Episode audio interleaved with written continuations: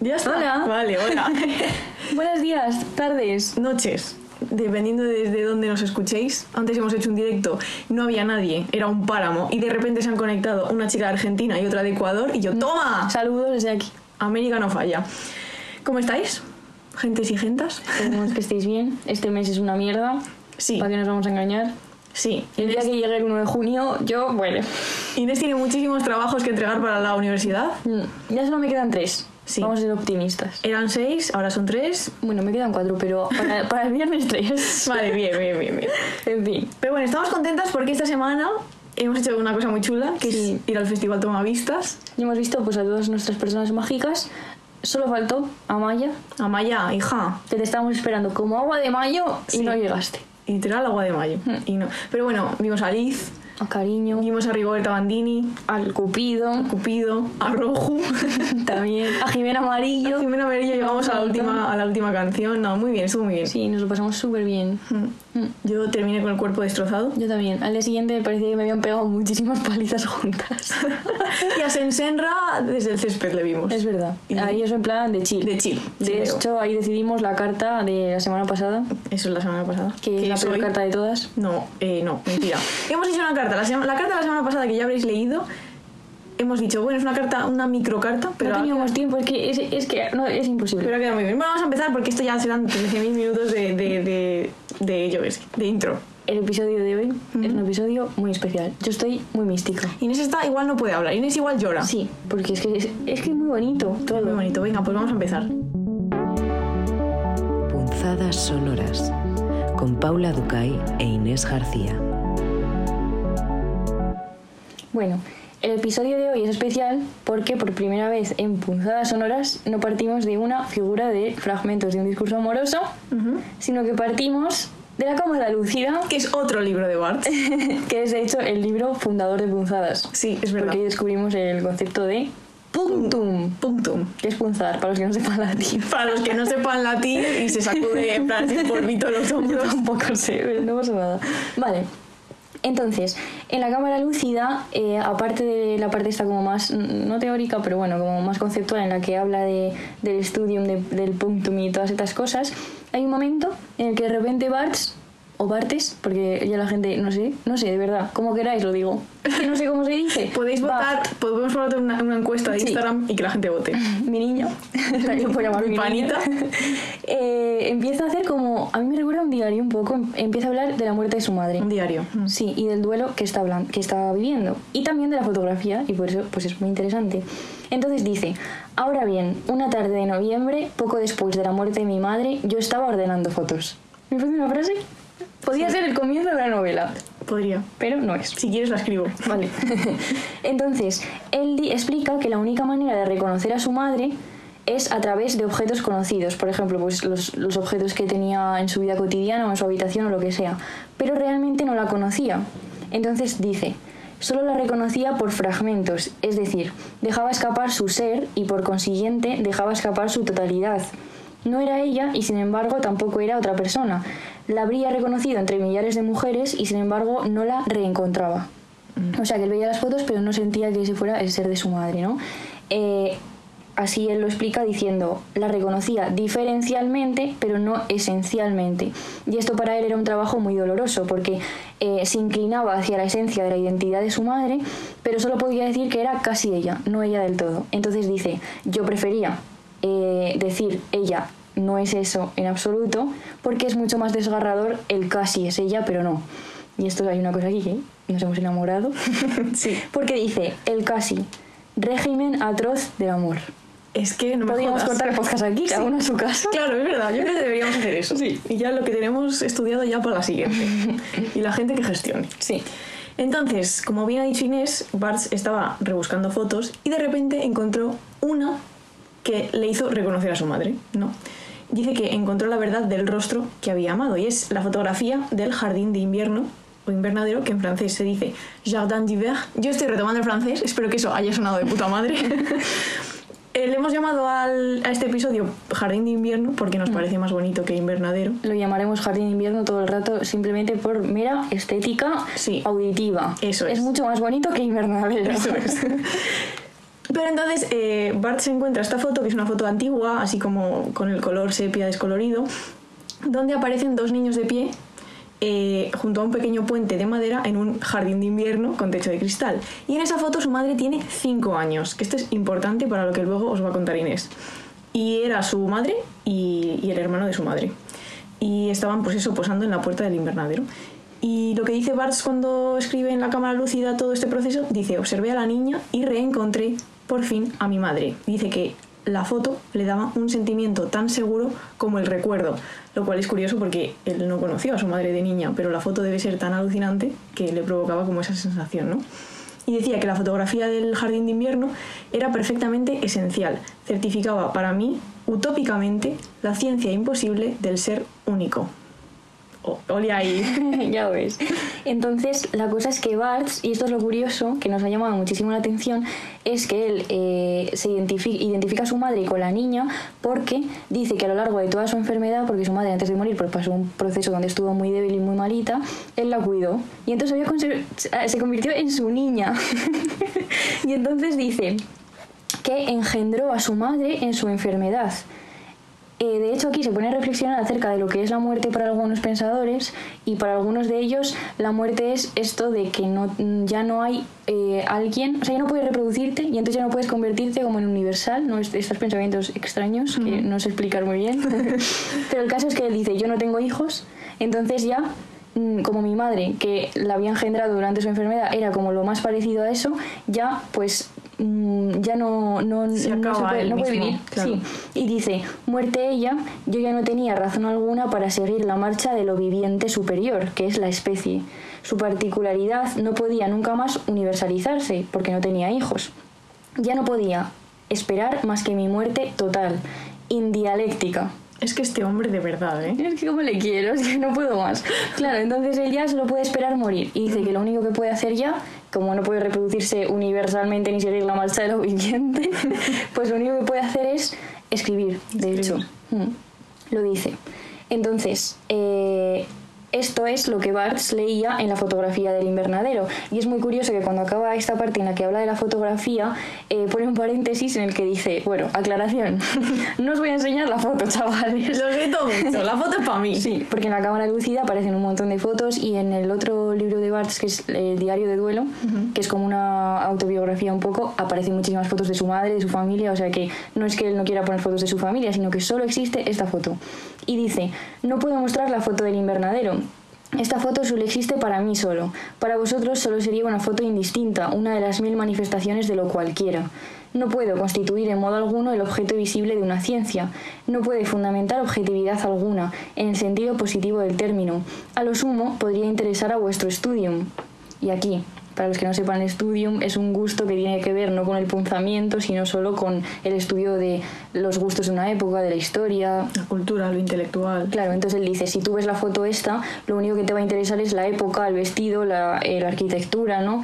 No abre en nosotros ninguna herida. Y por eso dice, pues no te la voy a enseñar. Porque para que, pa quedarte indiferente, ¿Pa mejor, mejor que no lo veas. Claro, pero es, es como súper llamativo, ¿no? Que no quiere enseñarlo porque es algo tan suyo Mm. que, que es- y si lo comparte y a ti no te va a hacer nada, pues ¿para qué lo va a Claro, compartir? claro, me lo quedo. Y ahora vamos a hablar un poco de algunas señoras mágicas que hemos dicho antes. En este podcast no hay hombres, porque Bars no cuenta. Bart es nuestro hombre. Este es nuestro hombre. Entonces, vamos a hablar de, de algunas mujeres mágicas escritoras. Inés va a empezar por Mary Oliver. Mary Oliver. No digas así porque luego digo yo, Mary. Mary, la Mary, la María. Vale, pues Mary ganó un premio Pulitzer eh, y escribe centrada poesía centrada en su relación con la naturaleza, ¿no? Entonces hemos leído el libro que se titula Escritura Indómita, que es una colección de ensayos y fragmentos de poemas, que está editada en Errata Naturae Y es muy- un lindo lugar. Y muy bien editada, por cierto. El libro es. A mí los libros de tapadura no me emocionan, pero este libro está muy bien, no pesa mucho y es súper lindo. Y nos lo recomendó, por cierto, Camila Paz, que habló en el podcast anterior, que es mi profe de escritura. Es una hada. Es una hada mágica. Entonces, Oliver distingue dos bendiciones, que son dos puertas para escapar a un momento difícil, para escapar del mundo. Y esto nos conecta también con el último episodio de Punzadas en el que hablábamos de salida y de distintas formas por las que la gente escapa del mundo. Entonces, además, tenemos que decir que sobre la naturaleza como salida habla Clara Obligado en Todo lo que crece, que también está editado en páginas de espuma. Bueno, sí, es que luego vamos a hablar. Es que Ah. este podcast podría estar patrocinado por Errata Naturae y por páginas de Sí, espuma, porque- pero no lo está. Pero podría. Entonces, si hay aquí alguien escuchando, yo solo digo eso. Entonces dice, me escapo, ejerzo esa pulsión que me acompañará toda la vida, huir de los lugares en los que no quiero estar, no estar nunca en lugares de los que no pueda huir. Lista, ¿eh? Mucho. Entonces hay dos salidas, una es el mundo natural y otra es el mundo de la escritura o de la literatura. El mundo natural le trae paz, belleza, belleza no sé hablar, interés o misterio. Mientras que el mundo de la escritura dice que activa la empatía por otros personajes, a veces no humanos, y dice, la otredad del mundo es un antídoto contra la confusión. Ponerse en la piel de esa otredad puede devolver la dignidad al corazón herido de la peor forma. Sí, es bonito lo que dice Mary Oliver. Es ¿eh? muy bonito. Muy bonito. Entonces, como Barthes, también se entrega a la escritura como forma de salida. Mm, Claro, entonces, bueno, el tema de la naturaleza y la escritura da para muchísimo y hay muchísima poesía, además que Inés y yo no sabemos mucho de poesía, más No, bien. pero a partir de este momento, Hemos decidido que vamos a empezar a leer poesía obsesivamente. Eh, y ahora, esto me hace muchísima ilusión, ¿eh? vamos a escuchar a una escritora que este año ha publicado un libro maravilloso que está dando mucho de qué hablar. Y le hemos pedido que nos cuente eh, qué parques o jardines han inspirado su última creación literaria. Así que ahí va, la sorpresa. Hola amigas de Punzadas Sonoras, mi nombre es Valeria Correa Fis y voy a hablarles del Parque de España en la ciudad de Rosario, Argentina. Este parque mm, sirvió de inspiración a un cuento que está en el libro Hubo un jardín, editado por Páginas de Espuma.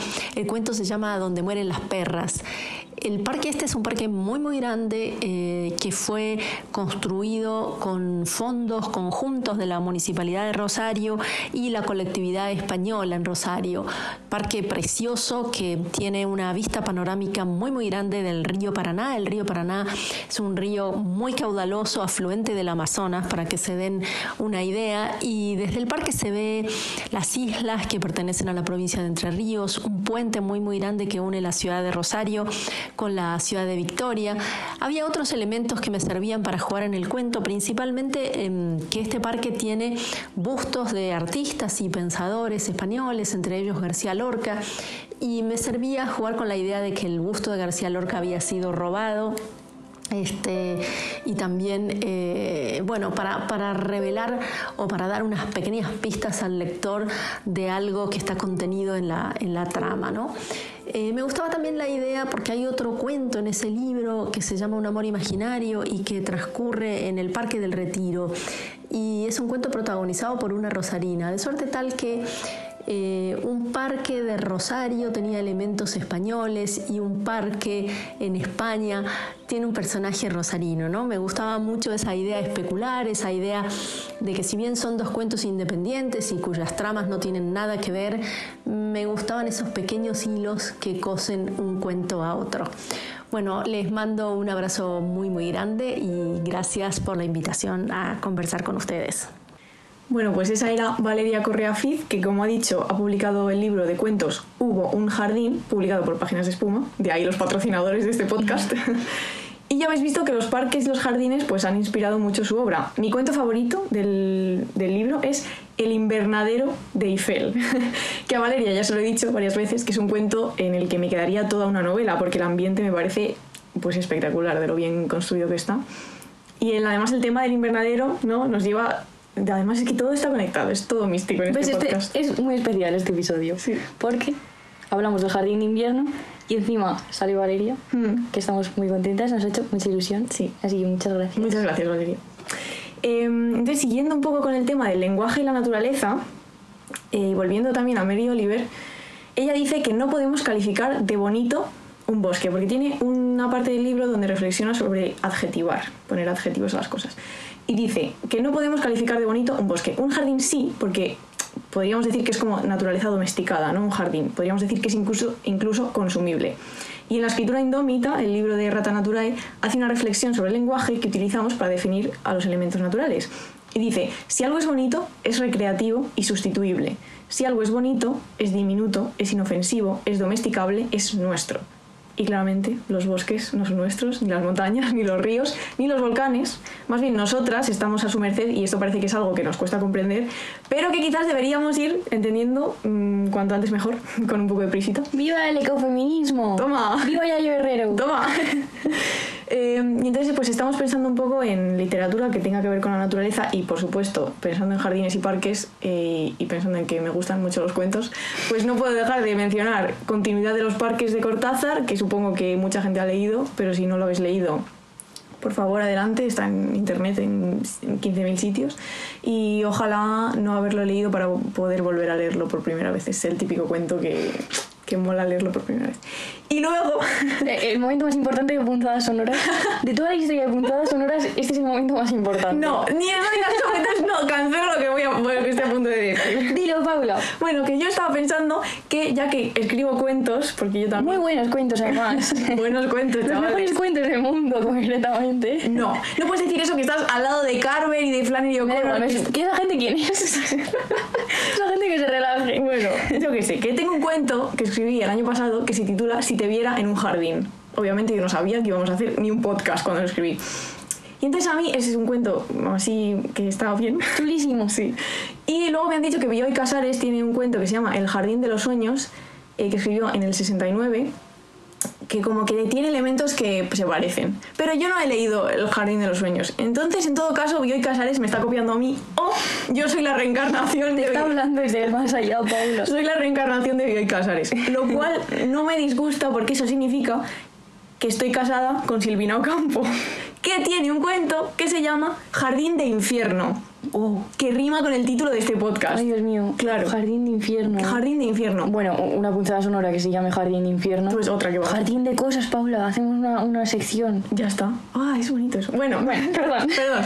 Eh, Silvina Ocampo tiene un cuento que se llama Jardín de Infierno, que yo leí en el taller de Clara Obligado, que está aquí citada también mucho, que es una subversión del cuento, del cuento tradicional de Barba Azul. Para quien quiera leerlo, Jardín de Infierno, está muy bien. Perdón, pero es que, o sea, estoy, estoy abrumadísima. O sea, es que, de verdad, todo coincide, todo está como hilado de repente Jardín de infierno ahora. Yo esto no lo había visto. Inés no se ha leído el guion. es que las cosas estas así juntas con, con un más nunca las Ya, veo porque no. digo, ¿esto qué es? Esto no no entiendo nada. mierda, pues sí. Y, y Jardín de Invierno y Jardín de Infierno es que este guion, es que está todo conectado. Sí, o no sea, la boca, Perdón, perdón. Vale, entonces, que lo que estaba diciendo sobre, sobre mí, que aquí hemos venido a hablar de mí porque soy la persona más importante de este podcast, entonces, vamos a, os voy a dejar en la carta, donde la carta de Substack, Claro, porque esto es importante, por Sí. favor. Toda esa gente que nos sigue en Spotify, punzadas sonoras es punzadas también solo, que es una newsletter. Y mandamos cartas los domingos. Y claro, es chulo porque cuando mandamos el podcast el domingo, en la carta pues ponemos fotos y más cosas, porque como aquí en el podcast no se pueden poner fotos, no, porque es un podcast. ni tampoco el cuento de Paula, aunque puedo leerlo yo. no, estamos aquí media hora, no. Entonces lo que vamos a hacer es dejaros en la carta de Substack de cuando salga este episodio mi cuento. Y ahí si lo queréis leer, pues lo leéis. Y si no lo queréis leer, pues ya, seguís como vuestra Yo recomiendo que lo leáis. Yo también. Porque es que, es que va de un jardín y además es un jardín mágico. Es que es todo, está, todo tiene sentido. Bueno, prosigamos. Entonces, ya que hemos estado hablando de jardines y de plantas y de cosas verdes y de colores, tenemos que hablar de... Paula, di, di su nombre. Lo digo bien, en plan. Emily Dickinson. Sí, que además esta señora, luego todas las, el resto de señoras He dicho, he de dicho, he dicho Emily Dickinson, por si alguien no. Emily Dickinson. Sí. Entonces, es súper interesante porque Emily, cuando tenía 14 años, clasificó 424 especies de, especies de flores en su herbario, que seguramente ya mucha gente conocerá porque se ha hecho como muy famoso. Y hay porque tiene que ser famosa sí. esa cosa preciosa. Y hay muchas fotos en Twitter de su herbario. normal también, aparecen las flores y luego hay una tira en la que pone su nombre. La verdad es que estéticamente eso es una barbaridad. Y entonces, en 164 especímenes se indica el género y la especie. ¿Cómo ordena las especies? Otra vez aquí, Linneo. ¿Ya Linneo? Ya apareció. ¿Qué le pasa? Ay, este es un hombre, eh, fuera esto. Entonces aparecen eh, ordenadas de acuerdo con el sistema de clasificación de Linneo. ¿Por qué pasó esto? Pues porque ella fue a una universidad privada de artes liberales para mujeres que se llamaba Mount Holyoke. Holyoke. Perdón, Holyoke. y su fundadora, que se llamaba Mary Lyon, era una apasionada botánica que animaba a sus alumnas pues, a que las chavalitas se fueran ahí al campo un poco con sus faldas y sus pantalones, espero, a, a recolectar, estudiar y también pues conocer las flores en la de que había en la región en la que vivían, que era Massachusetts. Toma. Entonces, la Universidad de Harvard, siendo listos esa gente, han conservado el herbario ¿no? y se ha convertido en un documento científico que ha servido luego para investigar eh, por numerosos biólogos, naturalistas, pero sobre todo es interesantísimo porque se da una intersección mágica entre la ciencia y la poesía. Y además es uno de los primeros documentos de botánica que han sido realizados por una mujer joven en la era victoriana. Más joven que, mucho más joven que nosotras, ¿eh? Sí, tenía 11 años, hemos dicho, ¿no? 14, años. Sí, sí. Vale, entonces, este documento, si lo queréis ver, eh, porque ya leí que no se puede visitar, aunque vayáis a Harvard, no te dejan tocarlo, normal también, que eso se desintegra. y entonces está digitalizado entero y abierto al público. Os podemos dejar el link en Substack por si queréis verlo. Eh, y luego es muy interesante porque más de dos tercios de las cartas que escribió a familiares y amigos y un tercio de sus poemas tienen a las flores como tema principal, ¿no? Y de hecho, muchas veces escondía ramilletes de flores que había recogido en su jardín o, que- o flores que tenía prensadas y les metía en las, en las cartas. Que esto, bueno, Sí, yo también lo hago a veces. sí, precioso. Precioso. Y también tenemos que decir que no nos hemos leído ningún libro de, de estos que han recogido el herbario y tienen poemas de flores. Y es que hoy, eh, particularmente, he visto dos de ellos en la central.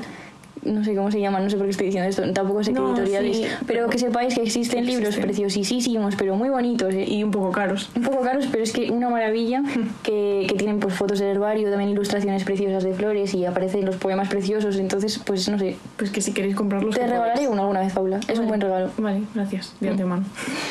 y ahora eh, te toca leer el poema. ¿Cómo eres tan mala? Pero si has dicho que lo leías tú. Ah, es verdad, he dicho que. Ay, al final. Vale, vale, que sí, que sí. que- Joder, bueno, como veis, esto está muy planeado. Bueno, lo leo yo, no sé leer poesía, pero. Venga.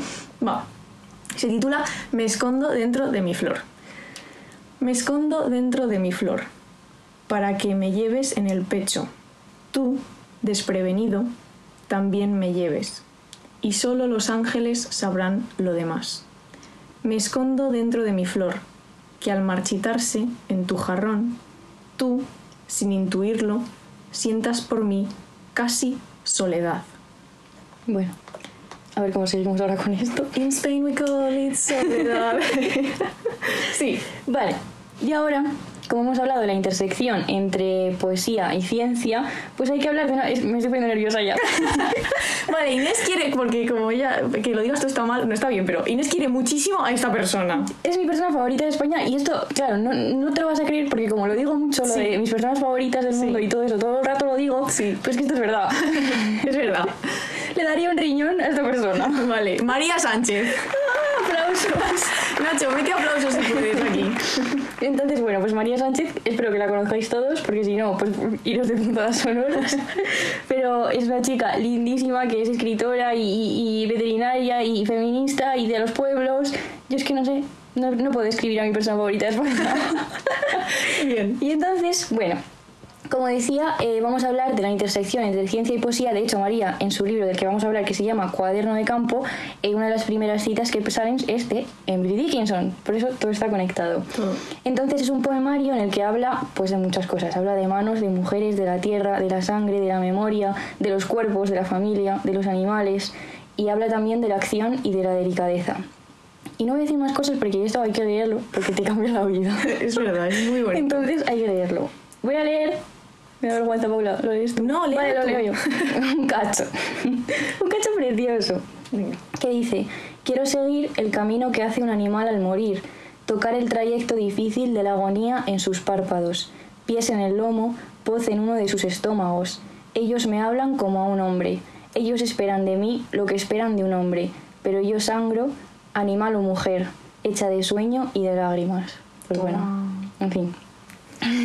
y otro libro de María, bueno, ya digo todos los títulos porque tenéis que leer todos los libros de María. Tiene Tierra de Mujeres, que es mágico y en otro momento hablaremos de él, y Almáciga, que es un glosario de palabras del mundo rural, que además esto, otra conexión mágica, porque Almáciga es un semillero, un vivero o un invernadero Muy que bien. tiene que ver con nuestro jardín de invierno de hoy.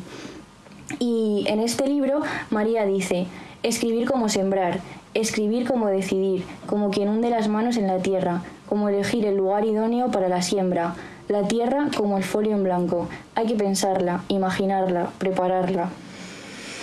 Es que es muy bonito. Yo de verdad. Es requete bonito. Inés ha ha llegado a mi casa y ha dicho, me he leído esto en el tren, vengo mística, no voy a poder hablar. No puedo hablar. Es verdad. Pero bueno, que sí, la cosa es, si hablamos de la tierra, Mm, hay que hablar de María. Vale, qué bonito esa frase también. Sí.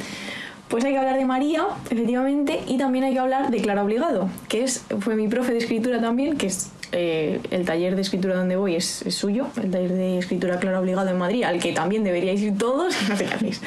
Y Clara es, pues, es una escritora argentina, exiliada política de la dictadura militar, y es, fue la primera persona que empezó talleres de escritura en España.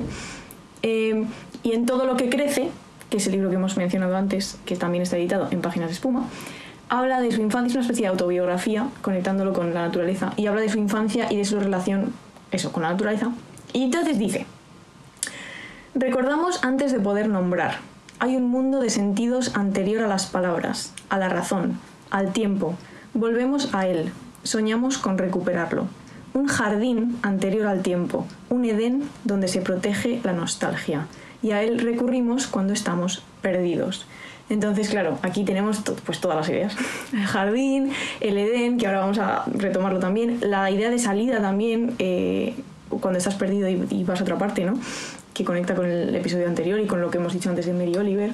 En fin, todo, todo gente listísima, Inés. Y ahora otra persona listísima, Es que todo. que es una escritora italiana llamada Pia Pera, que es... Eh, ¡Paula! Vale, perdón, esa perdón. miradita. Perdón, es que es gracioso el nombre, coño, se apellida Pera, o sea, yo no puedo hacer nada con esto. Está Vale. bien, sí, es un nombre bonito además. eh, fue escritora y profesora de literatura rusa en la Universidad de Trento. Y llegó un momento en el que dijo, mira, yo esto, esta, esta vida que estoy llevando no, no, no está estando bien. y entonces renunció a sus ambiciones académicas y se fue a vivir a una finca abandonada que su familia tenía en Italia, ¿no? Y la transformó en un maravilloso jardín. Y bueno, tiene muchísimos libros, eh, muchos de ellos editados en Errata Naturae. Nosotras hemos leído concretamente El huerto de una algazana, Confesiones de un aprendiz. Y entonces es un libro lindísimo, la verdad, en el que va contando pues cómo va construyendo el jardín, cómo le va cambiando también la vida y cómo, volviendo a la idea de paraíso de la que hablaba Paula, encuentra en esa finca el paraíso. Y dice, el paraíso en la tierra, el paraíso terrenal, otra vez la tierra. Yo es que si hablamos más de tierra lloraré, pero bueno. Entonces ella eh, cuenta que no se acuerda dónde, pero que sabe que Kafka escribió que no habría que preguntarse por qué el ser humano perdió el paraíso terrenal, sino por qué no hace nada por regresar a él, ¿no? Y dice eh, Pía, a él, ciudadano de Praga, quizás se le escapó que todo el que vuelve al campo, todo el que quiere un jardín, está empujado por este deseo, el de un regreso al Edén.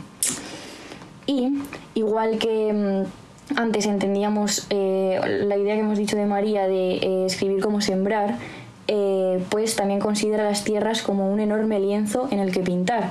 Y dice, son un cuadro que no terminaría hasta el día de mi muerte. Toma, acá, toma.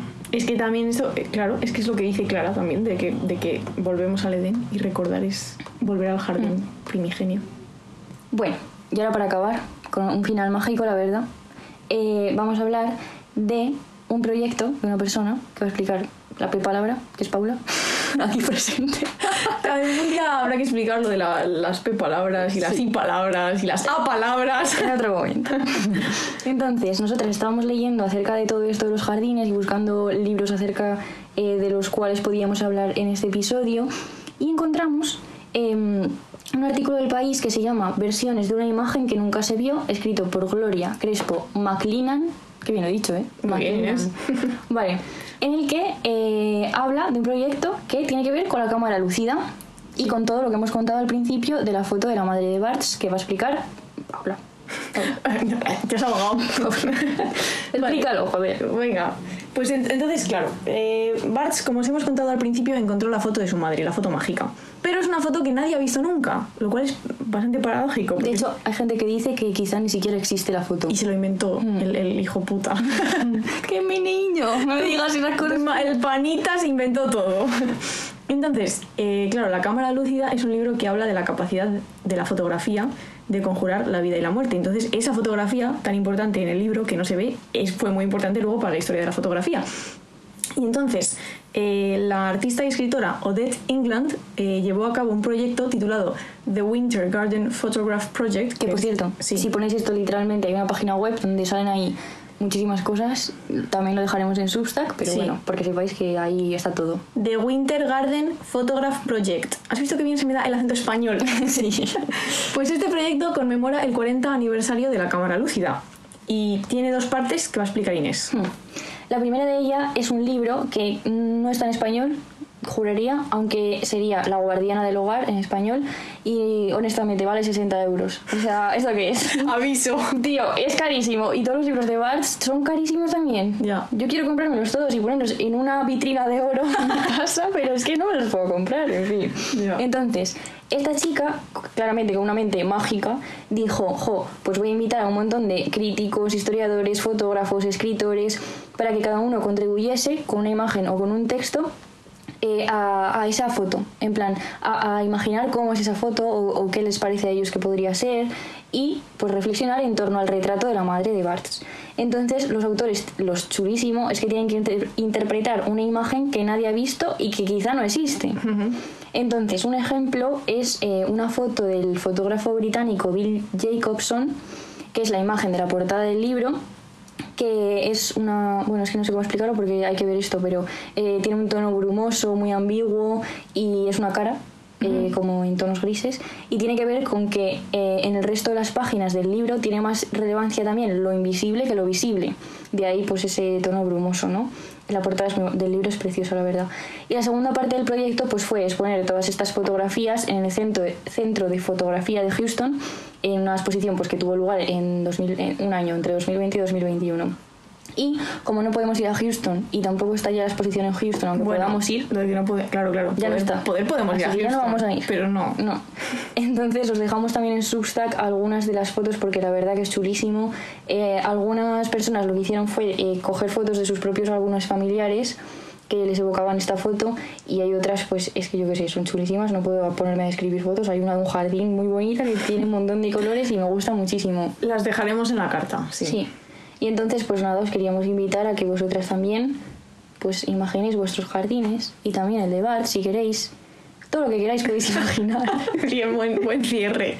buen cierre al podcast es, venga, a echarle imaginación al asunto, bros. Hmm. Pero antes de acabar con el final mágico que vas a leer, que he leído yo antes lo de Dickinson. Vale. Eh, os vamos a contar, como siempre, qué estamos viendo y qué estamos leyendo. Bueno, Inés, yo creo- supongo que estás leyendo... Yo estoy bien jodida. Aquí, así os lo digo. Pues estoy leyendo pues, sobre investigación biomédica en prisiones ahora mismo, o sea, no sé.